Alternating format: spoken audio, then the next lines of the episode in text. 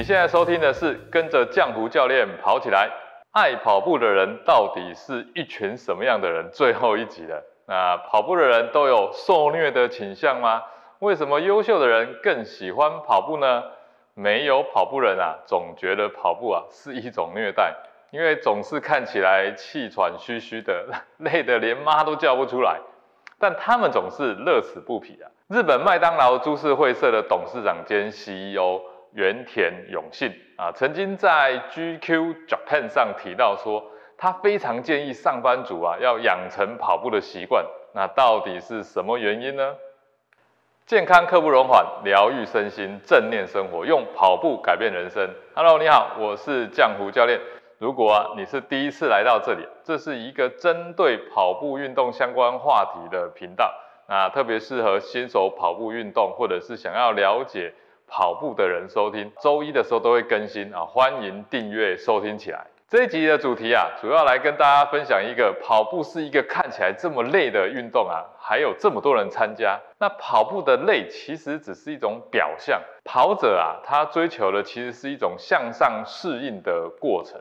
那人体的这一个骨骼啊、肌肉啊跟神经系统啊，它其实会对压力起反应。那适当的这个压力刺激啊，可以让我们的这个骨骼、肌肉和神经系统产生这个长期的向上适应的一种现象，啊，会让我们的人体啊会越来越强啊，最终达到每一个人最佳的这种身体状态。那这种变强的这个过程啊，其实会伴随着一点辛苦，但变强的这种果实啊，反而会让你呢就是深深上瘾。每一个人都会希望看到自己变强变好，那行动力更加，身形变得更好看，那这一些呢，都会逐步的让你啊爱上这一项运动，而忘却了那一个你在追求向上适应的过程的那一点点辛苦，那甚至呢会因为这种哎浅浅的这种痛苦啊而感到上瘾，这种看起来有点类似是这种自虐的现象啊，也是因为这样子而来的。原田永信啊，曾经在这个日本 GQ Japan 上提到，他非常建议上班族啊要养成跑步的习惯。那如果啊能够持续养成跑步的习惯了，在职场上啊几乎都能够提升到相当的成果。达不到目标的反而是十分罕见哦。啊，就他所知啊，工作能力强的人啊，他们都能够持续的从事跑步啊，或者是其他的运动。那这个理由其实很简单。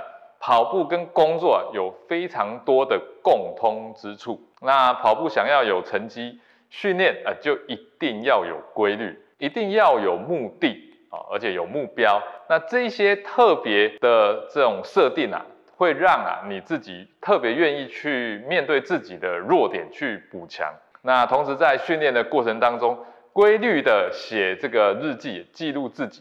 面对自己的弱点去改进，这也是一般运动啊，尤其是这种观赏型的运动啊，比较少见的一种思维。像是篮球啦、排球啦，你可能这个项目不好，可能跳不高啊，那你就我就可能退到后面啊，或者是我只是这种去玩耍性质，你很少会去针对这一种啊你的问题去加强。但是跑步啊，你就会知道说，哎，我现在是在有氧的这一块会比较欠缺。或者是是我在这一个速度方面比较欠缺，或者是我在技术上需要去补强，因此啊，养成啊你更愿意去挑战困难的一种习惯，那么自然而然就会朝向更优秀的人这个方向去发展。那很多拒绝运动的理由，其实都是因为工作繁忙。工作繁忙啊，也许不是一件坏事啊，但持续的这种高压、反复的忙碌之下。每天的生活就像是自己的这个身心都死去了一样，造成工作效率不佳啦，累积了许多许多的压力，情绪不稳定。当身心的这个压力都达到了一个极限之后啊，自然就没有多余的这个余力啊，去从事这个其他的事情。我在还没有开始跑步之前啊，啊也是这样认为啊。当我开始尝试啊。跑步之后，我身体的很多的状况就逐渐的变好。那尤其是自己的这个鼻炎历史啊，这一段历史是一个黑历史。开始在从事慢跑运动之前啊，这个鼻炎的这个问题其实是非常严重，严重到什么程度呢？我们都常会笑说啊，丝丝有三种啊，哦，不管啊，它今天是三种、五种、六种啊，我每一种都吃过啊，甚至啊，跟丝丝没关系的这个鼻炎的胶囊啊，我没有一样没有试过了。后来也找了这个听说谁很有效的这一种秘医啊，后来才知道他给我打的是这个类固醇，打一针两针啊，你你会感觉在那个很短的时间里面啊。哎，你真的就觉得神清气爽，哎，感觉非常有用。短短的几个月之后啊，哎，这些老问题又开始找上你了。我就在这样一直反反复复的过程当中啊，跟我的鼻炎奋战。有鼻炎的人啊，一定都会知道，那一打起喷嚏来啊，就是这样一路呛呛呛呛呛呛一路抢，啊，也不晓得在抢什么。